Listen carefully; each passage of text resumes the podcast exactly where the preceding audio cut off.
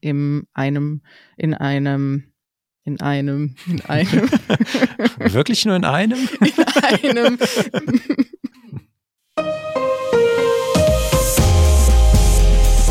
Herzlich willkommen zum Datenschutz Talk, Ihrem wöchentlichen Podcast für die Themen Datenschutz und Informationssicherheit.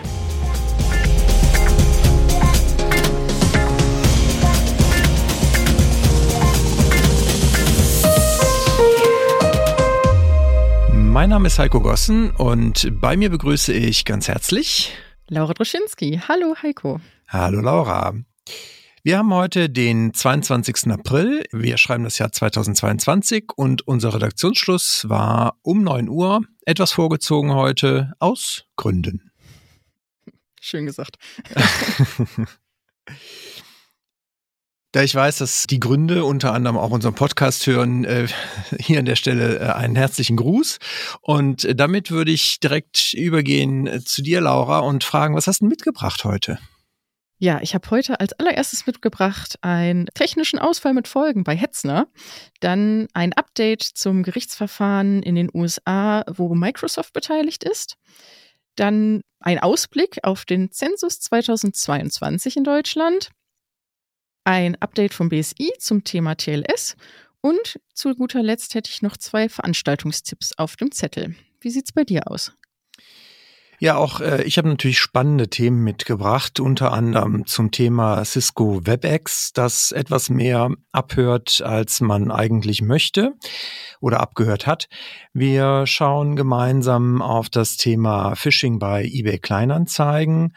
Und dann hätte ich noch ein Urteil vom Bundesgerichtshof, was wir uns anschauen zum Thema Medienprivileg und Schadensersatz. Und last but not least, neben den Veranstaltungstipps noch ein Hinweis auch zur Nutzung von Online-Virenscannern. Hört sich spannend an. Hm, ich glaube, es wird wie immer spannend bei uns. Und das erste Thema von dir klang aber auch schon sehr spannend, Laura. Datenverlust bei Hetzner. Was, was ist passiert? Genau, richtig. Also beim Hosting-Anbieter ist dort ist zu einem technischen Ausfall gekommen und äh, Heise hat im Laufe der Woche eben berichtet, dass am Dienstag im Nürnberger Datencenter es zu einem Ausfall im Storage Cluster gekommen ist. Die Folgen waren umfangreich, denn es führte zum Datenverlust von 1500 Snapshots und trotz Redundanz war eben keine Herstellung, keine Wiederherstellung der Daten möglich. Betroffene waren hier Nutzer des, der Hetzner Cloud-Dienste. Und auch Hetzner bestätigte bereits gegenüber Heise, dass natürlich normalerweise umfangreiche Sicherheitsmechanismen greifen, aber es sei ein ganz seltener Fall eingetreten, denn beim Rebuild sei es eben zum Ausfall einer weiteren wichtigen Festplatte gekommen. Betroffenen wurden natürlich von Hetzner informiert und um Entschuldigung gebeten der Sachverhalt wird natürlich sehr ernst genommen seitens Hetzner und natürlich wird jetzt die weitere Verfahrensweise bei der Datensicherung auch geprüft. Aber nichtsdestotrotz kam auch ein bisschen Kritik von außen, denn die Außenkommunikation ist nicht so rund gelaufen. Denn wenig überraschend, damit hausieren gegangen ist Hetzner natürlich nicht. Also weder auf Twitter noch auf der eigenen Statusseite war von diesem Vorfall überhaupt zu lesen. Ja, also das, wie gesagt, dass nur durch die betroffene Information ans Licht gekommen ist. Ja, die liebe Kommunikation bei Vorfällen, das ist kein einfaches Thema und am Ende läuft man immer Gefahr, dass irgendjemand nicht zufrieden ist.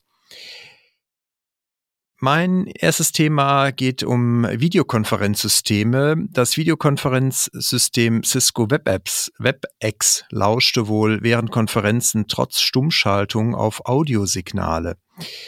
Amerikanische Wissenschaftler von, den, von der Chicagoer Universität und der Wisconsin Madison University haben jetzt herausgefunden, dass Cisco WebEx trotz Stummschaltung äh, des Mikrofons dieses nicht richtig deaktiviert hat. Das Problem ist, dass sie dann wohl jede Minute entsprechende Audiotelemetriedaten an Server von WebEx und von Cisco entsprechend übertragen haben. Es war kein direktes Audiosignal, aber es hat zumindest ausgereicht, um die Aktivitäten im Raum erkennen und zuordnen zu können. WebEx war übrigens auch von den betrachteten Lösungen die einzige Lösung, die keine durchgehende Verschlüsselung der Daten sichergestellt hat, was an sich schon ein Widerspruch zu der eigenen Datenschutzerklärung von WebEx darstellt da es dort heißt, den Datenverkehr oder den Inhalt von Meetings werde weder überwacht noch äh, gestört. Webex bzw. Cisco hat das wohl laut dem Online-Magazin Magazin The Register schon abgestellt, diese Übertragung. Und äh, ja, Hintergrund ist halt, dass diese Forscher an den beiden Universitäten sich wohl verschiedene Konferenzlösungen angeschaut hatten. Auch die hier in Europa sehr gern genutzten Lösungen wie Zoom, Teams, aber auch Google Meet und GoToMeeting, genauso wie Jitsi Meet und andere Tools. Sie hatten auch festgestellt, dass alle Tools natürlich den Audiostatus abfragen, aber halt alle dann, wenn man halt abgestellt hat, das Mikrofon keine Audiosignale mehr übertragen. Sie haben bei verschiedenen Tools begrenzte oder theoretische Datenschutzbedenken festgestellt, aber nur bei WebEx gab es halt letztendlich diese Übertragungsprobleme und die aber auch nur, wenn man den Client nutzt, nicht wenn man halt diesen Dienst über den Browser genutzt hat, dann war man auch nicht betroffen davon. Nichtsdestotrotz finde ich eine ganz interessante Nachricht, dass sowas überhaupt funktioniert. Ja, aber gut, dass Sie direkt reagiert haben nach dem Hinweis. Das haben wir ja an verschiedenen Stellen schon gesehen, dass, dass Sie ja dann doch offen sind dafür, sowas dann auch schnell abzustellen. Ja. Ja, wie vorhin schon angekündigt, habe ich ja ein Update mitgebracht in einem Rechtsstreit, in dem sich Microsoft befindet, und zwar mit HiQ Labs. Dieser Rechtsstreit geht schon ziemlich lange. Bereits seit 2017 versucht hier nämlich Microsoft gegen das sogenannte Scraping von HiQ Labs vorzugehen. Zu den Hintergründen gleich etwas mehr. Jetzt zum, zu der aktuellen Nachricht. Es ist so, dass hier jetzt gerade aktuell, wie Heise berichtet hat, ein US-Berufungsgericht, nämlich genauer gesagt das neunt, das aus dem neunten Bundesgerichtsbezirk entschieden hat, dass die einstweilige Verfügung gegen Microsoft weiterhin Bestand hat. Wie gesagt, das ist ein Parallelverfahren. Das Hauptverfahren folgt hier noch. Wie gesagt, in der Entscheidung, diese ist zugunsten HiQ Labs ausgefallen, denn das Gericht kam zu der Auffassung, dass eben das Unternehmen massive Verluste erleiden würde bis hin zu Firmenschließung oder drohender Firmenschließung, wenn sie das, was sie tun, eben nicht mehr tun dürfen. Ist das nicht ein schöner Satz geworden? Und genau, bei Microsoft sieht es halt eben dagegen anders aus. Aufgrund der Größe des Unternehmens ist es auch so, dass unter anderem sie eben die Duldung hinnehmen müssen, dass eben Daten von Mitbewerbern auch verkauft werden und sie da so ein bisschen ins Hintertreffen geraten. Und in dem Falle hat das Gericht auch nochmal so entschieden, weil eben die Privatsphäre der Nutzer auch eigenständig durch die Nutzer umgestellt werden kann. Aber jetzt habe ich so richtig schön den Spannungsbogen geknüpft. Ich denke mal, viele Zuhörerinnen und Zuhörer wissen gar nicht genau, worum es geht. Deshalb möchte ich da gerne nochmal informieren. Und zwar geht es darum, dass HiQ Labs hingeht und öffentlich einsehbare LinkedIn-Profile screent. Die Auswertungen gehen dahin, dass sogar geschaut wird, ähm, droht ein Arbeitsplatzwechsel oder auch ähm, werden Kenntnisse und Fertigkeiten von LinkedIn-Usern ausgewertet, um eben Fortbildungsmaßnahmen einzuleiten. Bis dahin schon und gut, aber diese Daten werden natürlich verkauft. Kunden sind hier eBay, Capital One oder GoDaddy und die versuchen, die sind natürlich sehr interessiert an diesen Daten, denn in ihrer Rolle als Arbeitgeber versuchen sie dann natürlich entsprechende LinkedIn Nutzer und in dem Falle dann halt ihre Beschäftigten am Unternehmen zu binden oder denen sogar Fortbildungsmaßnahmen anzubieten oder im schlimmsten Falle, wenn es denn Kenntnisse gibt über mangelnde Fertigkeiten, vielleicht sogar Schlimmeres. Microsoft versucht, das zu unterbinden. Na, jetzt könnte man denken, vielleicht meinen sie es gut, aber ah, den Zahn muss ich Ihnen leider ziehen. Denn natürlich gehört zu Microsoft die Tochter LinkedIn, die diesen Service ebenfalls anbietet. Also auch hier ähnliche Auswertungen und sie sind natürlich auch daran interessiert, diese Daten an Dritte zu verkaufen. Aber wie gesagt, sie müssen es jetzt gerade erstmal hinnehmen und der Streit geht seit 2017. Es ist also mal wieder spannend zu sehen, ob denn da irgendwann ein nächstes Gericht zu dem Entschluss kommt, ob das wirklich weiter so umgesetzt werden darf oder nicht. Ja, sehr interessant. Vor allen Dingen, weil man bei Clearview AI, ja, die machen ja im Prinzip nicht viel anderes, außer dass sie jetzt nicht halt die Profilinformationen in Gänze, sondern in der Regel ja nur das Bild nehmen und das halt verarbeiten. Ja. Da die Gerichte ja meistens doch eher in die andere Richtung gehen und dann den Plattformanbietern Recht mhm. geben. Ja, ja, im Rahmen jetzt dieser einstweiligen Verfügung war jetzt wirklich sehr belastbar die Aussage des Gerichts, dass sie eben sagen, dass die Privatsphäre durch die Nutzer halt selber eingeschränkt werden kann. Also der Nutzer kann ja nun mal sagen, ich möchte mein Profil auf nicht öffentlich stellen. Und dann werden meine Daten halt nun mal auch nicht verwendet. Aber ob das jedem Nutzer so klar ist, das sei jetzt mal dahingestellt. Ja, das ist auch ein guter Aspekt. Und dann müssen wir mal schauen. Also es ist dann wirklich die Frage, wie geht das Hauptsacheverfahren aus? Genau, richtig. Ja. Aber du hast auch einen spannenden Fall von eBay Kleinanzeigen mitgebracht. Ja, eBay Kleinanzeigen, was mir jetzt beim Studium der Nachricht tatsächlich nicht, nicht ganz präsent war, aber dann bewusst geworden ist, dass eBay den Kleinanzeigenteil 2020 verkauft hat und der mittlerweile zu einer norwegischen Gesellschaft Adevinta gehört. Aber das ändert nichts an der Tatsache, dass es sich um einen beliebten Dienst handelt. Und Heise warnt jetzt Nutzer von eBay Kleinanzeigen vor einer aktuellen Phishing-Masche, mit der Betrüger versuchen, Zugang zum Online-Banking der Nutzer zu erhalten. Die Masche funktioniert so, dass Benutzer per SMS oder Messenger einen, ja, einen Hinweis bekommen, dass man das Angebot sicher bezahlen nutzen möchte, was auf eBay angeboten wird und dann einen Link direkt in der Nachricht drin hat, über die man halt die Zahlung abwickeln möchte. Und Ziel ist halt mit diesem dann aber halt gefälschten Link oder diesem Phishing-Link dann Zugang zu den Online-Banking-Accounts von den Opfern zu erhalten. Betroffen sind demnach vor allen Dingen die Nutzer, die halt ihre Handynummer entweder direkt in der Anzeige angeben oder aber später im Chat dann den Interessenten oder den Käufern dann diese mitteilen. Deswegen rät eBay auf jeden Fall dann dazu, natürlich diese Chat-Funktion auf eBay Kleinanzeigen zu nutzen und nicht die Handynummer rauszugeben. Und wenn man aber betroffen ist, dann soll man auf jeden Fall bei eBay Kleinanzeigen entsprechend das anzeigen, aber natürlich auch bei der lokalen Polizeibehörde. Und ja, mein persönlicher Tipp ist natürlich dann auch auf jeden Fall die Zugangsdaten einmal sichern und vor allen Dingen, und das glaube ich, ist auch grundsätzlich ein guter Rat, wenn es um Online-Banking geht, dass man halt unterschiedliche Devices nutzt. Einmal für die für den Zugang selber und dann nochmal für eventuelle Push-Tannen oder andere Freigabeverfahren, die heute von den Banken eingesetzt werden, dass man das nicht auf einem Gerät macht. Also von daher, äh, wir verlinken den Artikel natürlich auch nochmal, da kann man sich dann noch ein bisschen die Details bei Heise entsprechend durchlesen. Die Welt ist schlecht. Können wir mal so festhalten. Ähm, ah. Ja, kommt noch was? Ich glaube nicht erst seit dieser Meldung, aber ja. Wir müssen uns da noch dran gewöhnen, dass die Online-Welt ja viel Böses noch an Potenzial offenlegen wird. Ja, ich finde es einfach Wahnsinn, also auch aktuell, aus wie vielen Richtungen das kommt. Also egal, wo man hört, sei es ja auch andere Messenger-Dienste wie WhatsApp oder auch Dienste wie Telegram oder so, ne? Dass man überall seine Augen und Ohren offen halten muss. Aber das richtig Verwerfliche ist ja mal dann, wenn man halt anfängt, die Not anderer auszunutzen, so wie es jetzt wieder auch ja. bei der Ukraine-Krise vielerorts passiert ist und ja, an vielen Stellen, wenn irgendwo Leid entsteht und Not herrscht, dass dann immer Betrüger auch gleich zur Stelle sind. Ja, ich find's, ich find's verwerflich. Ja, durchaus. So, jetzt wird mal wieder die Überleitung sehr schwierig. Von Leid und verwerflich komme ich zu einer Nachricht aus Berlin. Hier hat nämlich die Aufsichtsbehörde über den Zensus 2022 informiert. Auch das verlinken wir Ihnen sehr gerne in den Show Notes. Und es geht um die anstehende Zählung und Befragung der Bevölkerung, die in den nächsten Wochen und Monaten deutschlandweit durchgeführt werden muss.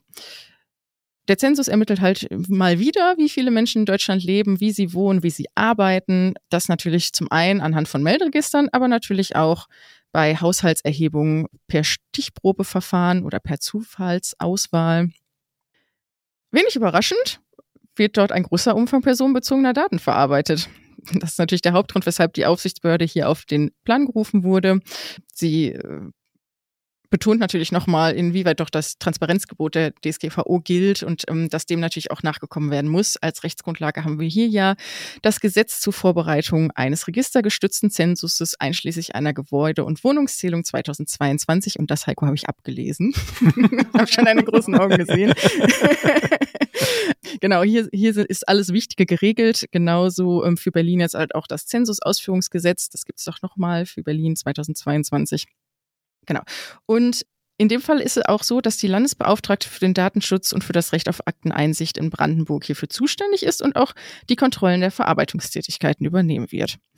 Ja, alle zehn Jahre steht die Zählung an und ja, letzte Zählung war wohl 2011. Ich kann mich nicht mehr erinnern, aber sind wir mal gespannt, was dabei rauskommt. Sind wir gespannt. Es ist natürlich deswegen wieder interessant, weil es ja für mich und äh, uns ja immer so den großen Bogen zu unserem Herzensthema Datenschutz hier äh, ist. Also es gab halt schon Datenschutzaktivisten lange vor Max Schrems.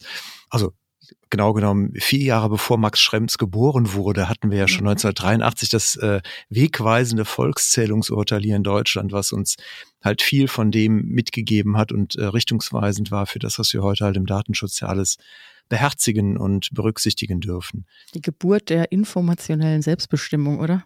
So ist es. Sehr Tja. gut, sehr gut. das habe ich nicht abgelesen. Das weiß ich doch, dass du solche Begriffe kennst, Laura. ja, apropos Urteil, ich würde dann direkt mal anknüpfen mit einem BGH-Urteil. Das hat sich nämlich jetzt mit einem Fall der äh, Schadensersatzforderung beschäftigt. Hier ging es darum, dass ein Mensch, der in einer RTL-Sendung Traumfrau gesucht Protagonist war, vom von der Bildzeitung, die ja auch dafür bekannt ist, dass sie natürlich unwahrscheinlich gut Redaktion, äh, ähm, äh, journalistische Arbeit vollzieht und verrichtet, genannt wurde, identifizierbar war und man hier entsprechende Meldungen über entsprechende Schulden verkündet hat. Der BGH hat jetzt entschieden, dass hier kein Schadensersatzanspruch nach der DSGVO möglich ist, weil wir hier beim Medienprivileg sehr schnell aus dem Anwendungsbereich der DSGVO heraus sind, so der BGH und deswegen halt auch dann die Schadensersatzforderungen der Datenschutzgrundverordnung nach Artikel 82 nicht einschlägig sind ich finde es sehr interessant, weil natürlich, wir hatten, glaube ich, neulich erst noch darüber berichtet, dass natürlich die ähm, rechtlichen Vorschriften, die jetzt andere Befugnisse gestatten zur Veröffentlichung oder zur Nutzung von Daten, nicht alleine stehen, sondern dass natürlich trotzdem noch das Ganze immer im Einklang mit der DSGVO zu sehen ist. Deswegen finde ich sehr, sehr interessant. Und ja, am Ende steht halt natürlich das Urteil erstmal als äh, BGH-Urteil da. Und wenn jetzt keiner mehr in die nächste Instanz geht, werden wir das wohl auch so erstmal als Urteil hinnehmen. Ja, von daher weißt du Bescheid, Laura. Tut einem ja ein bisschen leid. Aber gut.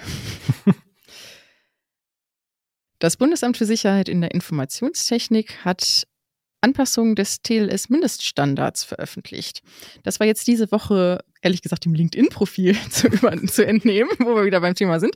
Nein, am 15. März sei das wohl schon geschehen und sind, da sind die Anpassungen erfolgt und wurden veröffentlicht. Sie haben jetzt nochmal sozusagen das aufgegriffen in ihrem Feed dort und machen natürlich nochmal darauf aufmerksam, dass eben der Einsatz des Protokolls Transport Layer Security auf ähm, Grundlage der sichersten Version grundsätzlich stattfinden sollte und natürlich auch dies ergänzt werden sollte durch eine sichere Konfiguration zum wirksamen Schutz. Wir verlinken hier gerne die Seite des BSI, denn hier finden Sie eine Auflistung natürlich der Änderungsübersicht, aber auch Aktualisierungen sind erfolgt im Bereich der Hilfsdokumente und der Referenztabellen, wahrscheinlich für viele Systemadministratoren sehr wichtig. Ich habe mal einen kurzen Blick reingeworfen in die Auflistung eben dieser Änderungsübersicht. Ja, Kleinigkeiten sind natürlich zum Teil geändert worden, wie das Vorwort natürlich aktualisiert. Und ähm, eine Aufgliederung des ersten Kapitels in, ist erfolgt in Einleitung und Abgrenzung und Modal Wahlverben. Aber es gab auch eine Anpassung bei den Sicherheitsanforderungen, denn hier wurde die Nummerierung aktualisiert.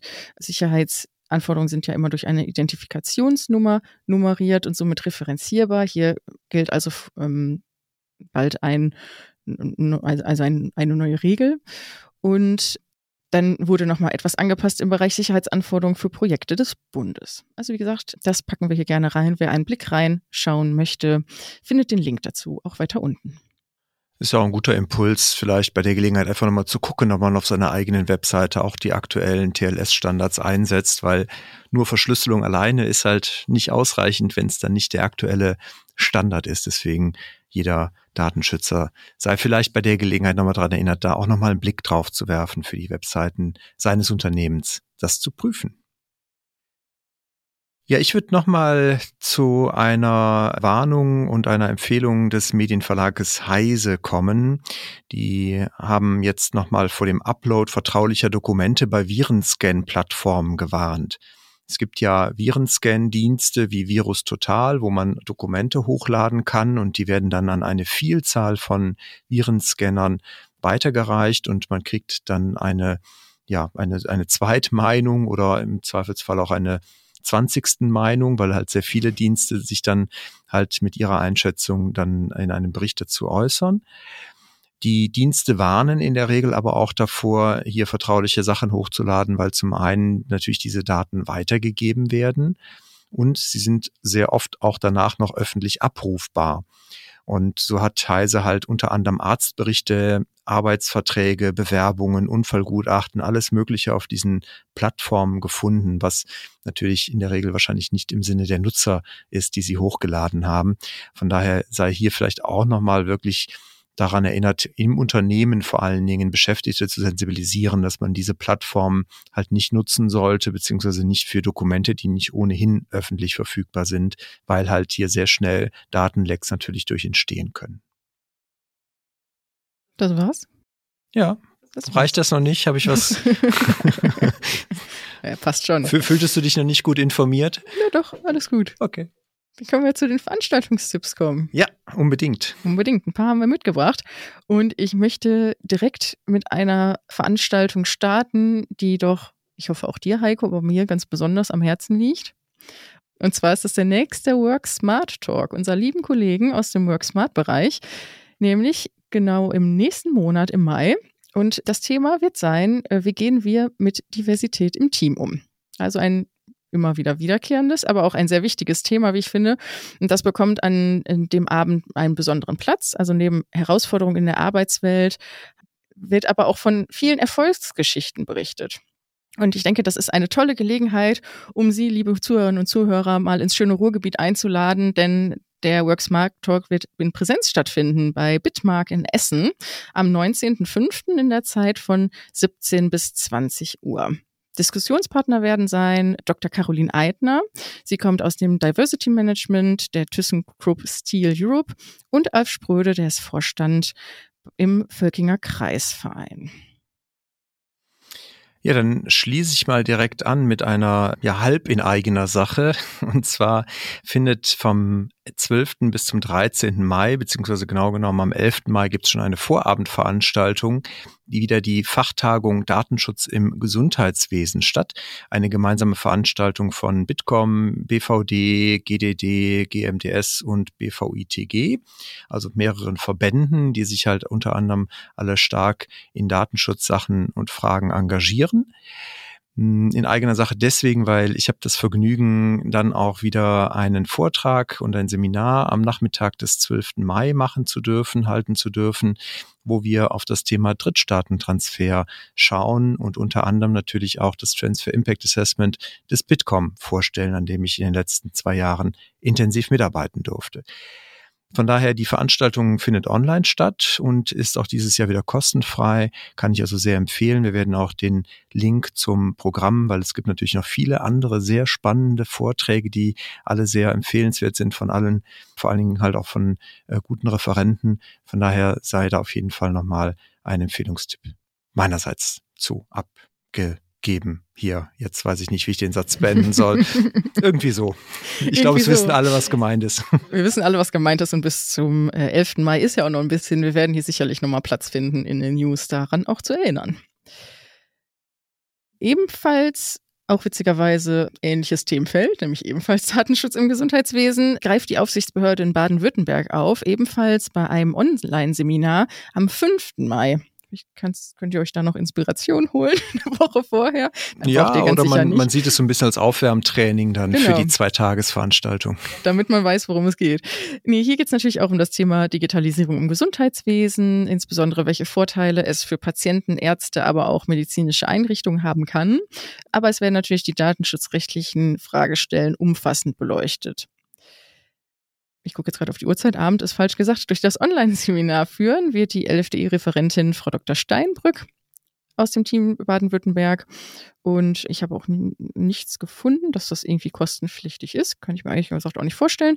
Anmeldungen sind online möglich und ja, vielleicht schaue ich da mal rein. Man wird ja nicht dümmer dadurch. Das ist nicht zu befürchten. Apropos nicht dümmer werden, das äh, gilt natürlich auch für Gründer und Gründerinnen, die gerade am Anfang natürlich immer vor vielen Herausforderungen stehen und da ist Datenschutz im Zweifelsfall nur eine Herausforderung. Deswegen bietet jetzt die Berliner Datenschutzaufsichtsbehörde hierzu Seminare in loser Folge an, nennt sich Startup Schule und bietet halt entsprechend in derzeit Online-Schulungen für verschiedene Themen im Datenschutzbereich dann kleinere Seminare an, die halt sich ins insbesondere dann an Startups richten. Auch hier werden wir natürlich den Link einmal mit in die Shownotes packen. Interessierte dürfen sich hier gerne anmelden, beziehungsweise alle Erfahrenen dürfen natürlich diese Empfehlung auch weiterreichen. Damit wäre ich durch, Laura. Wie sieht's bei dir aus? Ebenso. Dann danke dir, Laura, für deinen Support heute und deine Mitarbeit.